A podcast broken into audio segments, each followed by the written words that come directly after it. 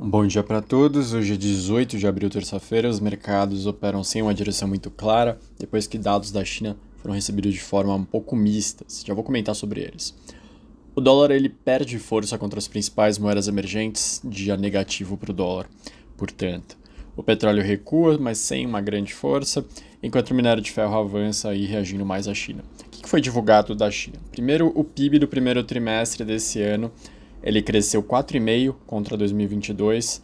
A expectativa do mercado era 4%, então depois que abandonaram as restrições de política de Covid-0, o ritmo foi mais forte. Depois, olhando o PIB contra os três meses de 2023, o crescimento foi de 2,2%. Lembrando que a meta desse ano é de 5%, a tendência depois que os analistas viram os dados é que possivelmente eles vão crescer em torno de 6% e não 5% como projetado na meta. Olhando as principais aberturas, serviços subiram 5,4, comparação anual, acelerando dos 3,1 do último TRI, agricultura cresceu 3,6, indústria cresceu 3 e varejo 5,8.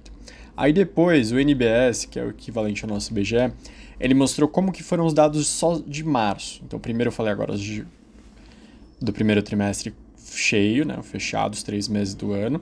Agora, só março, o NBS mostrou que a produção industrial cresceu 3,9 na comparação anual, aquém dos 4,1 projetados por, pelo mercado. As vendas do varejo cresceram 10,6 na comparação anual, bem acima dos 7,9 projetados pelo mercado. Então veja, 10,9 em março, sendo que no primeiro trio o varejo cresceu 5,8, mostra que está ainda acelerando no ritmo nesse trimestre, já dado que o, o mês de março foi mais forte. Por outro lado, se a gente olhar a indústria, a indústria cresceu 3 e, e 3,9% em março e 3% no trimestre. O mercado até reagiu mal, mas veja que eles também estão acelerando. Então, não acho que foram dados ruins, acho que na verdade foram dados muito positivos. E imagino que isso tenha efeito quando a gente for pensar que o mundo deve crescer mais nesse ano do que está sendo projetado.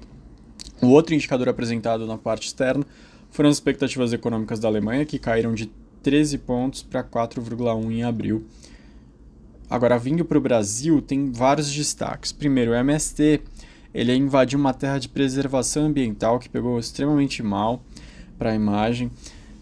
Eles já são a oitava invasão no mês de, de abril. Lembrando que existe uma, uma visão bem negativa do setor de agronegócio ao governo, porque foi bastante questionado o presidente Lula durante sua campanha presidencial sobre essa possível retomada de invasões. E lembrando que na semana passada a Frente Parlamentar de Agropecuária pediu a prisão do João Pedro Stedley, principal mentor do Sem Terra, que havia anunciado em um vídeo a jornada de lutas e ocupações durante o mês de abril. Porém, o presidente Lula levou o Stedley para a delegação que viajou para a China nos últimos dias. A invasão que mais causa revoltas é a invasão do Embrapa. Ele, ele, o MST então entrou em uma área de preservação ambiental e pesquisas genéticas no semiárido, órgão do governo federal, o Embrapa, em Pernambuco. Divulgou o Embrapa que é inaceitável, depois o texto foi removido, então parece que tem uma intervenção clara e direta. Outro ponto polêmico foi a fala do Lula sobre a Ucrânia, que ele falou que ela também é responsável pela guerra, e embora a Ucrânia claramente seja uma vítima. No mesmo dia, o governo do PT, o governo do Lula, recebeu o chanceler russo Sergei Lavrov em Brasília. Estados Unidos e a União Europeia reagiram e enviaram duras respostas ao governo brasileiro. A Casa Branca falou que é profundamente problemático essa postura do Lula sobre o conflito e que é equivocado e que está repetindo a propaganda da Rússia e da China. A União Europeia falou que, na verdade, a Rússia é a agressora e que eles estão do lado da paz e querem resolver o conflito.